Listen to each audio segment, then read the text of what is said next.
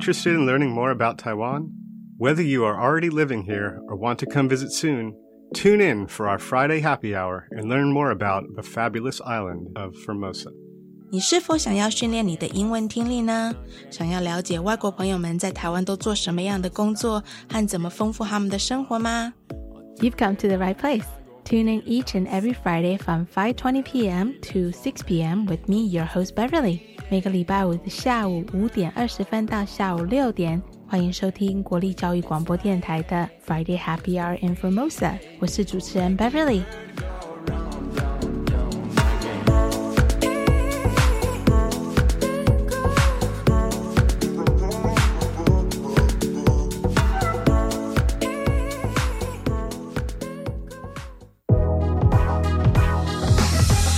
Happy Friday, everyone!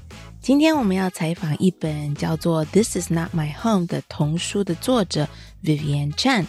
这是一本针对四至八岁小朋友的童书 （Children's Book），是由两名在美国土生土长的台裔年轻女生们共同创作完成的。他们在大学一年级就成为很好朋友。在二零二零年疫情最高峰时间，他们两个决定创作一本图画书。我很喜欢 Vivian，她整体给我的感觉就是一个非常有上进心，然后非常努力、非常了解自己、有想法的一个年轻女孩子。非常期待今天能够跟大家一起分享跟 Vivian Chain 的这个采访。Vivienne Chang is our guest today, and she is the co-author of a children's book called This Is Not My Home. Vivienne actually reached out to me about coming on our show, and I was super honored to have been able to interview such a driven young woman like her. Join me and Vivienne today to learn more about the parallel universe that Vivienne and I share as Taiwanese Americans.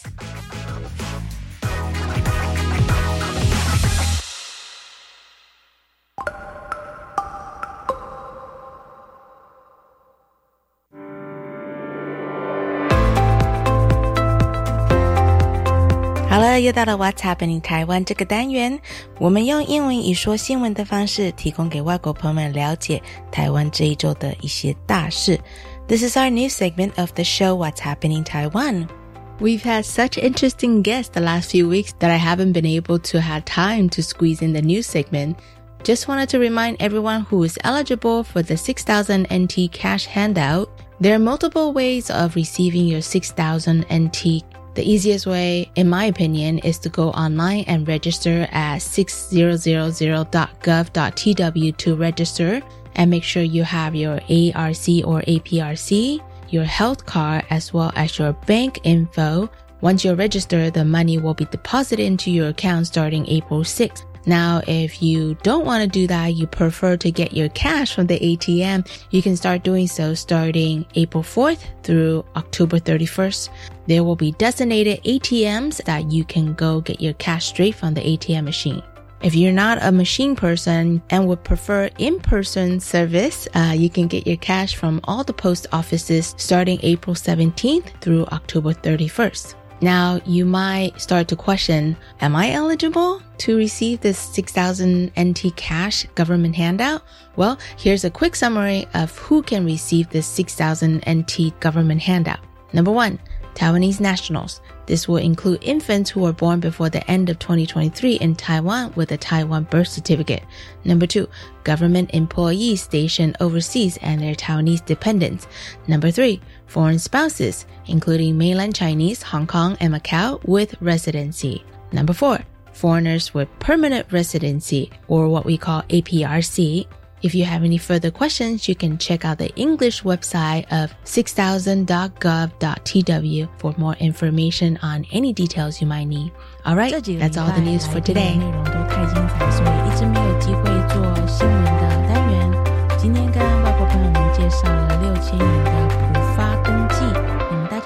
记了吗？如果身边有外国朋友，可以提醒一下，并不是每个有居留证的外国朋友都可以领这个六千元的普发金哦。普发六千元现金发放的资格只有五个族群：我国的国民、政府机关因公派驻国外人员以及其他具有我国的眷属、大陆地区港澳外国人为我国国民配偶并取得居留许可者。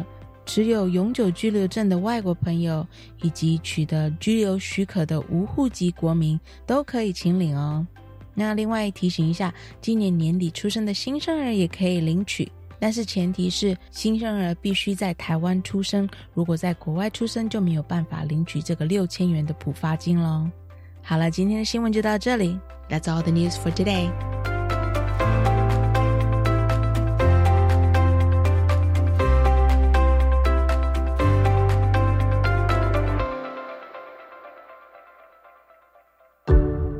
Easy peasy language learning，跟我们一起轻松学国语。台语 English Someone's having a rough day.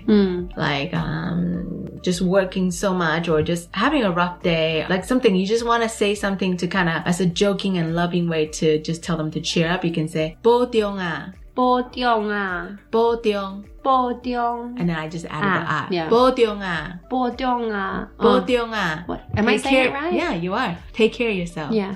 Bodonga. Bo. No. Bo. Not the same as no. No 波 Bo is like a What is protect. 波? Ah, 保护的保. It's Bo. put, like imagine someone put a heavy blanket on you. Mm. Like that's Bo. how I imagine that phrase. 波 Bo diong ah. 中. Bo diong. What does 中 mean? in Heavy, English? 重. Heavy. Oh, really? It just is a way of saying protect yourself. Yeah, protect heavy, heavy pro- protect yourself. That's a Like lovely essentially. image. One more time. Bo diong, 波中啊,bo diong ah.波中啊. Yeah. Oh, I love that one too. These are very useful. I feel like this could almost replace 辛苦了. 对. But it's like it's even Bo more diong because ah. on top of acknowledging that that person has done a good job, you Yeah. can further by saying, please take care of yourself. Yeah. Right? 波中啊,波动啊,波中啊,波中啊,中,中,中中,中中,波波波波中波中啊,啊, yeah, 波中啊. 波中啊, Yeah, yeah, yeah, yeah, yeah. 波中啊. Mm-hmm.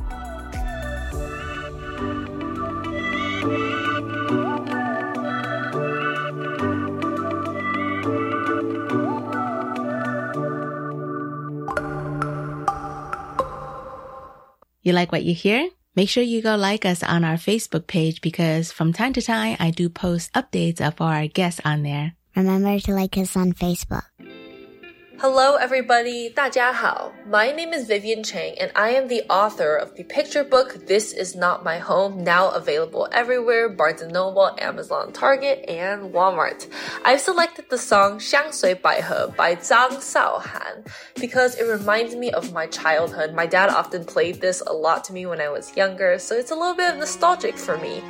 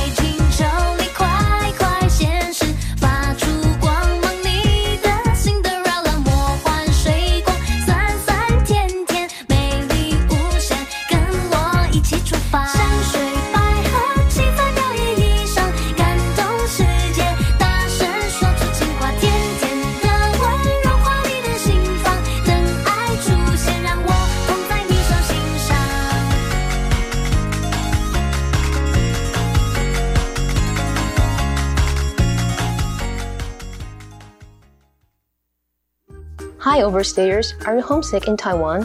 From the 1st of February to the 30th of June, 2023, surrender yourself to the National Immigration Agency. You will be exempted from detention and entry bans and only pay a minimum fine of NTD 2000. Call the toll free hotline 0800 024 881 or visit the NIA website for more information about the expanded Overstayer Voluntary Departure Program. This advertisement is brought to you by the NIA and Ministry of Labor. 看了老师教华语的经验分享，感觉大开眼界了。有兴趣到国外教华语，可以上网报名参加哦。我想到国外担任华语教师，教育部有补助到国外任教的机票费，在当地任教的生活费及教材教具费。一百一十二学年度各国华语教师需求已陆续上网征华语教师哦。我现在就到台湾华语教育资源中心网站了解细节。以上广告是由教育部提供。The Ministry of Finance kindly reminds you that the government is offering a one time cash payment of 6,000 NT to all eligible individuals, and there is sufficient time left until the deadline. Get your money via bank transfer or cash at an ATM or post office. Visit 6000.gov.tw or call 1988 for official information.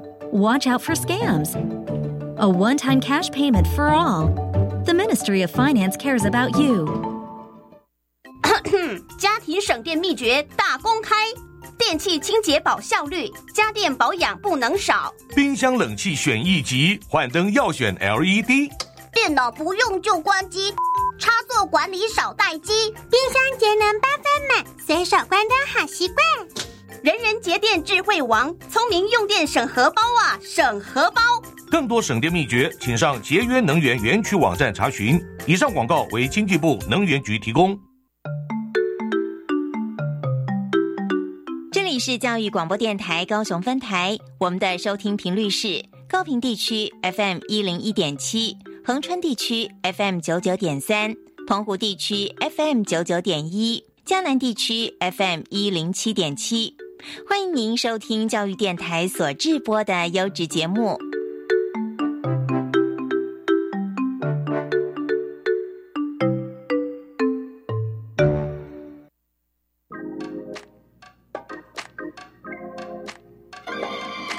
我爱台湾。 You all know that I only just started doing this gig last year, playing the role of a radio podcast host. So I've had to overcome a lot of learning curves along the way since um, I'm not only just a host, I'm also the show's social media manager, producer, as well as the sound technician and editor all in one baby, right?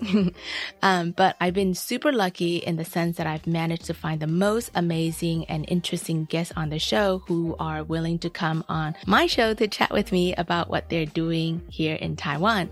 I definitely had to put in some research to find them, uh, but a lot of times I get a lot of referrals from my past guests, so I'm definitely very grateful for that. But, you know, just a few weeks ago, someone actually reached out to me via email expressing interest to come on our show to be a guest.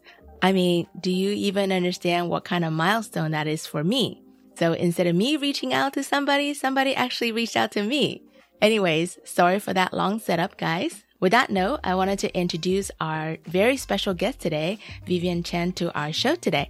Welcome to our show, Vivienne. Can you say hi to our listeners and maybe introduce yourself a little bit? Yeah, hi everybody. I am so excited to be here. Thank you for having me, Beverly. Hi, welcome. Um, my name is Vivienne, um, as you mentioned, and I'm a proud Taiwanese American. Mm-hmm. I grew up originally in the Bay Area, but my entire family's in Taiwan. Um, I'm currently a college student at Washington University. University in St. Louis where I study economics and finance. But actually, what I'm here to share with you guys today is that I just wrote a picture book that was published in the United States and earlier this year in January. Uh-huh. And it's called This Is Not My Home. And the book is about a little girl named Lily that moves from the US to Taiwan and how she defines a place as her home. Mm-hmm. So it's kind of my little love story to Taiwan in a way. But yeah, that's a little bit about me. Where in the Bay Area did you grow up, Vivienne? Yeah, I grew up in the South Bay. So really like the Fremont, San Jose area, if you're familiar. You know, I'm also from the East Bay. I know, which is so crazy and cool. Like, how weird is that we meet on this show?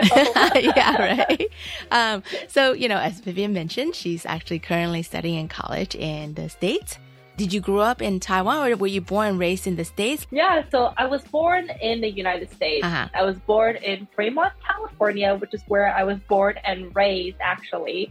And my entire family actually lives in Taiwan. So Uh-huh. my dad's parents and his family lives in Taiwan and my mom's parents. So my dad's family is from Taipei and my mom's family is from Dongli and Luodong. Oh. And so when I was younger, I would always go to these places growing up. I went to Taiwan like every summer, every other summer. Uh-huh. I would say like I had a lot of formative memories in Taiwan. Uh-huh. So Taiwan has always been really close to my heart. So even though I'm not physically there, I did go back to Taiwan a lot to visit my family. And I was really involved in the Taiwanese societies and community in the Bay Area actually. That's really cool. So the Bay Area has a huge Taiwanese American community. Yes. I grew up not going to Chinese school. I went to Taiwanese school. What? I know, right? it's pretty cool. You learn Uh-huh. Chinese and Taiwanese.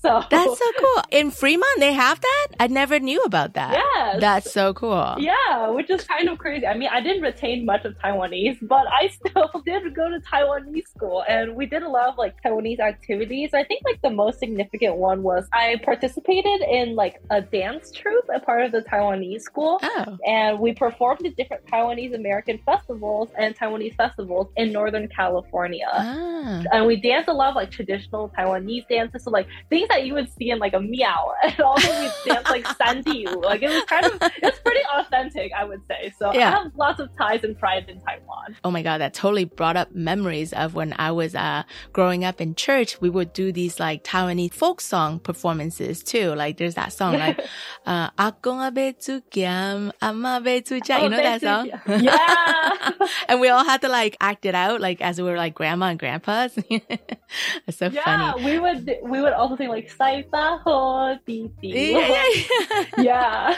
that was part of our folk dance as well. you know, I think it's so interesting because sometimes growing up in America, being Taiwanese American, you end up having a more uh, authentic Taiwanese experience than if you were to be brought up here in Taiwan. Yeah, no, I actually kind of agree with that. I feel like in a way, like when you're born and raised in Taiwan, like Taiwanese culture is all around, and so you Yeah. don't have to maybe like think about it or stress it that much. Yeah. But when you're in like the states, Taiwan and Taiwanese culture is like what binds people, and so I feel like people are really trying to bring the authenticity of that culture to the place that they are in. Yeah. So I completely agree. You mentioned you used to come back very often when you were in your younger days. Now that you're in school, do you get to come back every summer as well? No, I haven't been back since 2019, so before Oh, the no. pandemic, which is so sad. But I will be back over the summer. Yeah. Yeah, no, I haven't been back in a while, but I'm really excited to come back over the summer. Yeah, well, if you come back, you should definitely schedule a couple of book promos. That would be really cool. Yes, I would love to just share my book with. I mean, it is a love story to Taiwan, so I have to, you know. Yeah.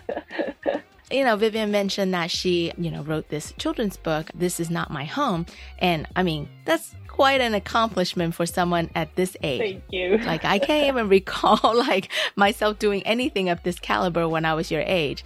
So tell us a little bit about this book. And also, what age are you targeting this book for? So the book is called This Is Not My Home, and it is a picture book. So it only Mhm. has 200 words in it. It has 48 pages, so it's very, very easy read. Mhm. Like I mentioned before, it's about a little girl named Lily that moves back to Taiwan from the United States. Mhm. So it's kind of like this new idea that we have dubbed as reverse immigration, per se. Mm. So the idea of like the dream is not necessarily to come to the US, but the dream is to go back to the motherland. and from there, like Lily doesn't really like a lot of the things that she sees in Taiwan because she's not used to it, right? Like she's not really used Uh-huh. to like the squatty toilets. Uh-huh. She's not used to like there being so many mosquitoes everywhere. But slowly and surely, with the help of her friends and her family, she begins to see Taiwan as her home. Uh-huh. So that's kind of the premise of the story. And I wrote this with my college best friend named Eugenia, and we met in college at Washington University in St. Louis. Uh-huh. So yeah, and we've been really having a lot of fun doing a lot of book promotions around the country, which is pretty cool to share our book with so many people. We got published with a pretty big publisher. We were publishing with Hachette, which is the second biggest publisher in the US. So I'm very grateful to have that opportunity. And our publisher is also Taiwanese as well, Oh. which is really cool. That is so Yeah. awesome. I mean, that's amazing. Like you guys are doing this, but how did you even get a publisher? Like, did you guys reach out to them on your own or did they reach out to you? Yeah, no, we're so lucky. Our publisher is actually like the editor in chief of her publication, What? Taiwanese. So we are extremely lucky. So at first we didn't think we were going to publish a book through like the traditional route through a publisher. We Uh-huh. thought we would just like post it on Amazon and sell it to our family and friends. Yeah. But we got some feedback for our community that we should try. And so yeah, we reached out to some agents at first. And we have a wonderful agent named Ellen Goff at HG Literary. Um, they're a New York based agency. And yeah, she helped us reach out to publishers. And yeah, we were able to get a book deal with our publisher. Her name is Alvina Ling at Little Brown Young Readers. And she's a very proud Taiwanese American. And yeah, we actually decided to have two books with her. So this is our first book out of the two. And Eugenia did a little bit more than just co-writing this book with you, right? Yeah, she actually drew this book. In a way, like I would like to say, like we blur the lines between like author and illustrator because I was kind of her art director in a way, Uh-huh. but she was also like my writing director, and so she really colored and like really brought this book to life with her artwork. You guys make a great team. I was reading your bios on your website and I love how you guys complement each other in everything that you guys do. I mean, how long have you guys been friends? We've actually not been friends for that long because we actually just met in college. Oh, really? But th- I guess this is our fourth year of being friends. So yeah, not too long, not too short. And Eugenia, she's also Taiwanese, right? She is. She's also Taiwanese. She's originally from LA area, actually. Okay. Yeah, and she is two years older than me. There's a lot of Taiwanese in LA. Yes, there's a lot of Taiwanese people in LA. So tell me, Vivienne, what's your inspiration for writing this book? So what happened was my college roommate currently, she's Taiwanese Canadian. So she actually moved from Vancouver to Taiwan um, when she was in fifth grade. And we were talking about like how much we love Taiwan. Uh-huh. um, and she told me when she first moved back from Canada, she hated Taiwan a lot. And I felt like, like, how can you hate Taiwan? Like there's Yeah. so much good food. There's so much good people. Like Uh-huh. everything is great about Taiwan. And the more I, she talked to me, the more I'm realizing what it's really like to live in Taiwan versus being a tourist, which was how I saw Taiwan. I was a tourist Mm. essentially. I was a I was a tourist that came to Taiwan often, but I was still a tourist. And I think like her telling me her story about like her journey of moving from Canada to Taiwan really helped open my eyes of like the beauty of Taiwan and what it takes to make a place into a home. And that kind of inspired my story. Hmm I can't even imagine if, at that age moving from Canada to Taiwan. There's a lot of things to overcome, right? Oh yeah, especially when yeah you're in fifth grade and you're moving without your own will. Like you're leaving your friends behind, you're leaving your school Yes. behind, you're leaving the only life you knew behind. Well, I immigrated to the States when I was in uh, sixth grade, actually. No, actually, I've already finished sixth grade. It was the beginning of seventh grade. So I totally can relate to Mm. that, but it's like a reverse, right? yeah, it's like instead of chasing the American dream, you're chasing the Taiwan dream. So I actually been thinking about this a lot, even before Vivienne wrote me about what it's like to be Taiwanese this day and age. Obviously, there's a lot going on with the current global political scene, and for the first time, Taiwan is being put up front and center on the international media stage. Especially since the whole COVID pandemic thing happened, and also this current, um, let's call it, you know, quote unquote, situation with China.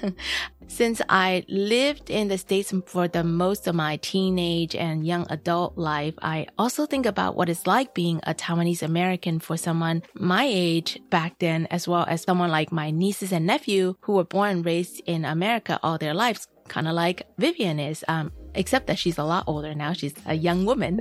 so it's very different for everybody and also depends on how your family upbringing is too. I'm interested to find out from you, Vivienne, because I kind of see you as like what my nieces and nephew are going to be like one day, you know?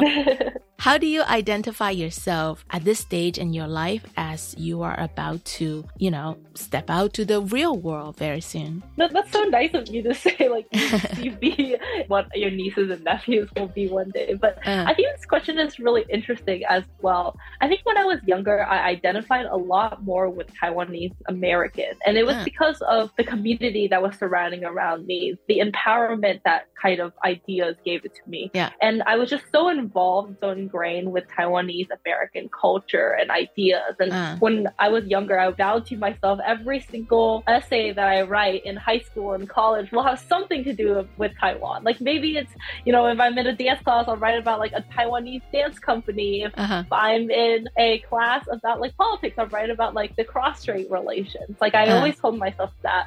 But I think it's interesting because I feel like currently now, like I'm about to graduate from college this May and just like having more experiences in my life.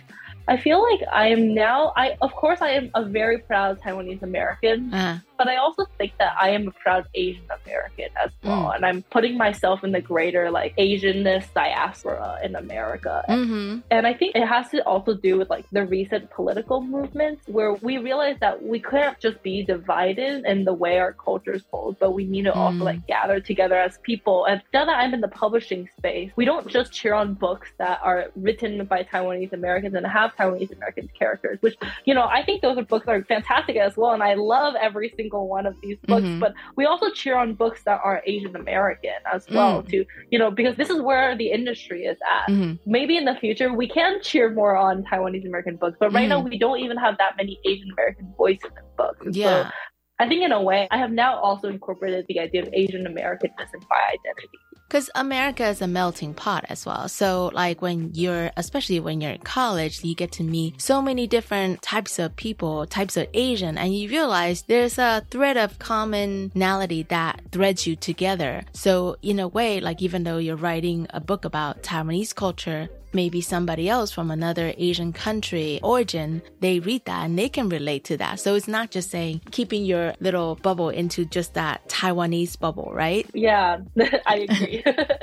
So when you guys wrote this book, did you have a particular type of reader profile in mind? Honestly, I know this is a children's book, and when we market the books, like when it's sitting on a website, it says it's for kids from four to 8 Uh-huh. But honestly, I think we wrote this book for the like second generation, like millennial, like Mhm. it's like the new mom. Mhm. And I feel like we wrote this book to them because we wanted them to kind of like reflect on their parents' experience or their Mm. childhood experience of maybe like moving around. So there's kind of a twist in our book where, okay, I'm going to spoil it. I feel like I Oh. shouldn't spoil it, but I'll spoil it just a little bit. Just a little, just a little. Give us a little just a little bit.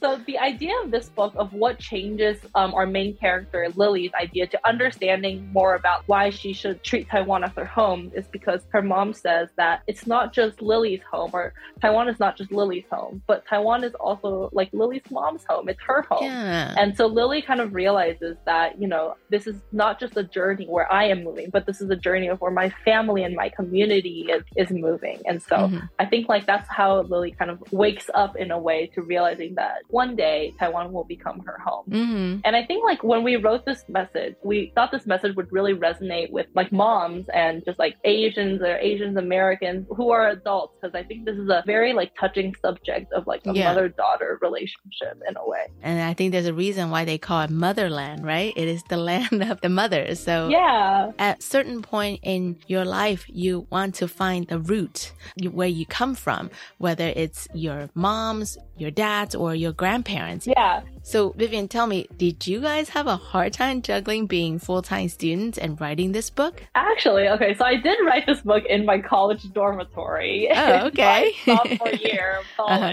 I am a senior now. But honestly, I feel like this is all I thought I wanted to do. It was Uh-huh. COVID. It was the height of COVID. Uh-huh. Um, it was the latter part of 2020, and like COVID was raging on, and so we were just stuck at home the whole day. And so I was Mm. just in my college dorm room writing this day in and day out with Eugenia. So it wasn't actually that bad. I, I will say that I didn't go to some days at school for this book. Essentially, I didn't go the first week of my spring semester in my sophomore year to Yeah. school because we were selling our book at the time, and so we, I was we were doing a lot of meetings with different publishers.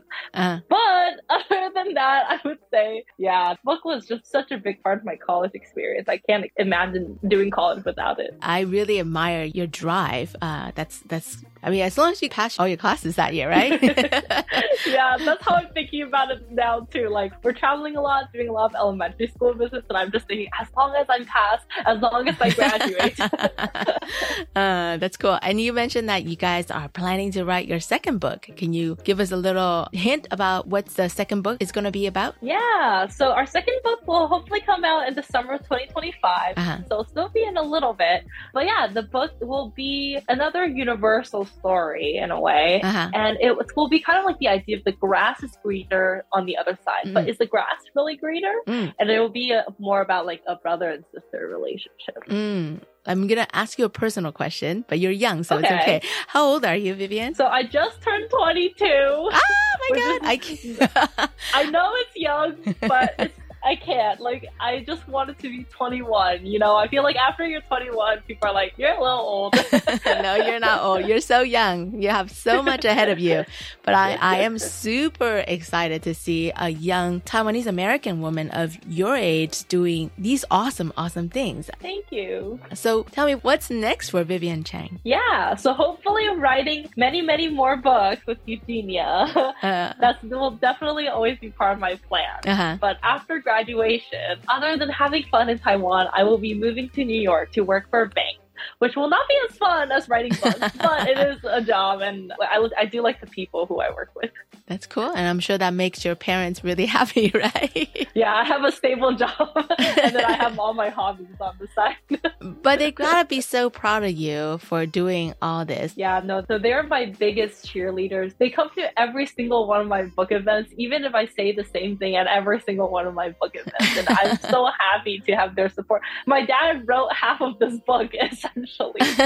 no, my parents are really proud of me, and I'm really grateful for their support. That's so cool. And tell me, do you think you'll have plans to have this book translated into Mandarin for like maybe the Chinese uh, reading audience? Yes, we would love to. It's interesting because our book already has Chinese in it. So I Oh, wonder cool. if we would like keep the Chinese or will we flip it to English when we translate it. But yes, we would love to. Yeah. Unfortunately, we don't own the international rights, so I don't know if it will ever be sold in Taiwan. But I hope they do. Yeah, I yeah, hope yeah. it really does. Yeah, that would be really cool. And actually, side by side, like bilingual storybooks, usually I think those do really well too, you know, because then that way it's like, doesn't matter whether you're learning Mandarin or you're learning English, you can use the same book. That's true. Yeah, I Mhm. would love. hopefully, my publisher makes it happen. It'd be a dream.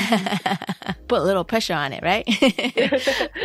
so you guys already started promoting this book in the US and I'm interested to see how have you guys been promoting this book and what's been the feedback so far? we're really lucky. We were able to, we've been having so many opportunities to promote our book. So we've been on like TV stations, we've been on radio shows like this one, we've been on podcasts. Cool. We've had articles written about us. Our school posted us about on their Instagram.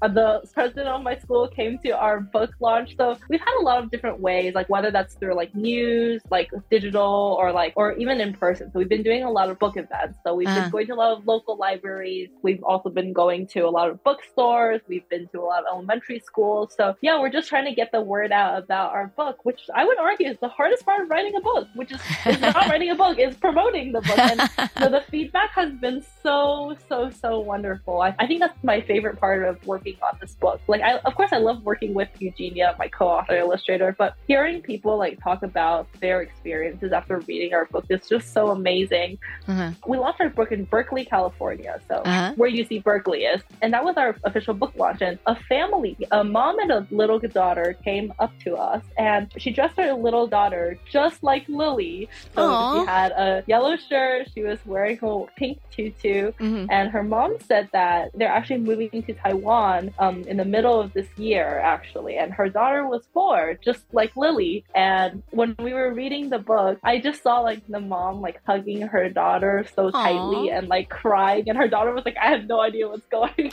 on," and it just made me so happy. Like I feel like it's moment like these. We've had a lot of really happy and shared tears, and so Happy tears are the best, right? yeah no i feel Uh. like we are so grateful to have like so many strangers come up to us and share with us their story Let me ask you this, Vivienne. How's your Chinese or Taiwanese? You're pretty oh fluent. oh my god okay my taiwanese is if you told me to sing a Taiwanese song, I could do it. Yeah. But I can't like speak it in my normal everyday. But Chinese, I am better at speaking. And, Okay. Um, I haven't had a lot of practice because I'm not in because I'm not at home speaking with my parents anymore, and my Taiwanese Canadian roommate refuses to speak to me in Chinese because she Why? thinks that I will affect her accent. Oh, because she no. thinks my accent is very bad. Oh, no. I think I could be worse at Chinese, but I will admit I'm not the best. Oh, that's right. A little practice, right? So maybe when you come back to Taiwan, we can get you uh, another interview through the radio station, um, maybe like the Chinese shows. So that way you can further promote your book and as well as, you know, this cultural identity topic, which I think is so interesting. oh yes, I would love to. Yeah, hopefully Yeah. my Chinese will be good enough then.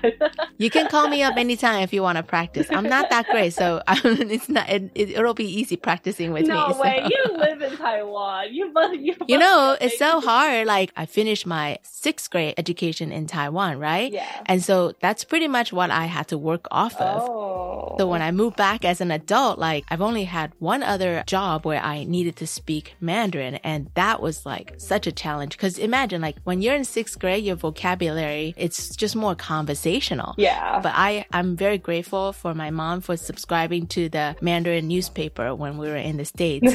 if you read and you practice a lot, somehow it just imprints in your brain. I always said like I have two BS degrees because I'm really good at just making up stuff. Like I just, I just, I kind of remember some vocabulary and I just say it and I cross my finger, hope I say it right.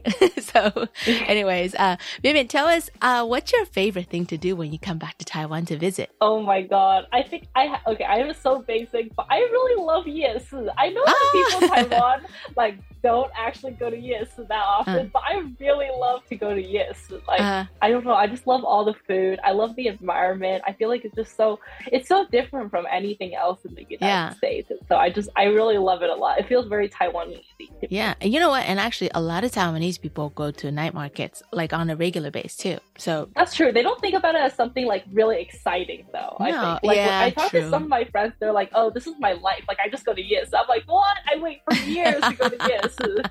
yeah, and all the games, like I think it's so fun too. Yeah. that's awesome. Well, maybe when you come back, you can come visit me in Taidong. I'll take you to uh, the only night market in Taiwan that is right next to the beach. Oh, It's so tiny, and it's like you can see the ocean. You can just buy all your food and look at the water. It's like really oh, beautiful. oh, that sounds wonderful. Yes. Vivienne, thank you so much for taking the time to chat with me. Yeah. I am super, super excited for you and Eugenia. You both are super talented. Oh, thank you, Beverly. I can't wait to see what's ahead for you both, and I hope you come back to Taiwan soon. yes, I will find you in Taidong. Yes, please do. Come visit me. Have you you've been to Taidong, right? I have been to Taidong. I've been only one time though, but I would Yeah. love to go back again. Yes, come and visit me and we'll have some fun. Yes. Thank you, Vivienne. Oh my god, thank you for having us Oh. on your show. I really appreciate it. Oh my god, it was it's seriously my pleasure. Thank you so much. You're welcome. Thank you. All right, you as well. Bye bye. Bye, Bye Beverly. bye.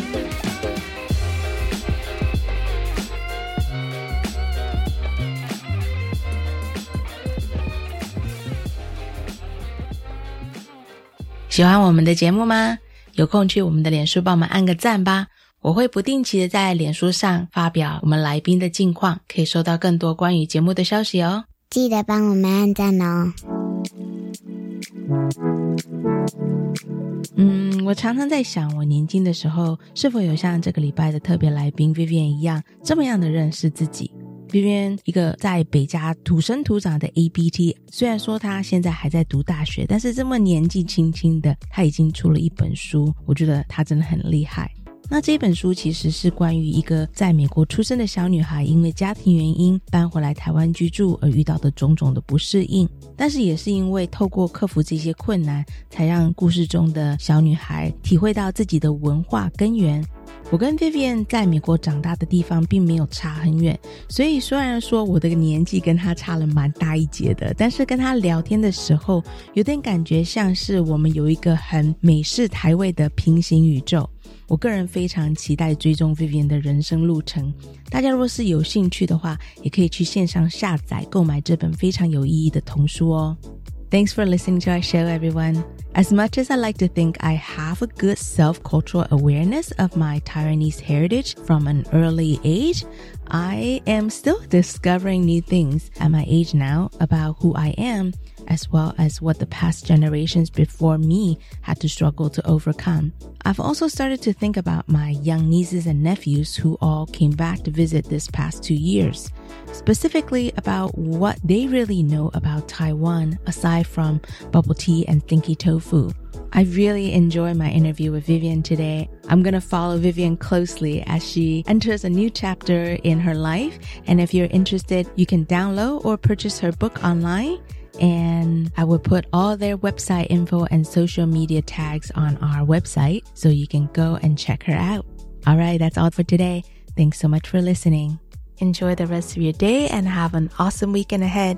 希望大家能够有个美好的周末。下礼拜五同一时间，请继续收听 Friday Happy Hour in Formosa. This is your host Beverly signing off. 再会，下礼拜见。 See you next week.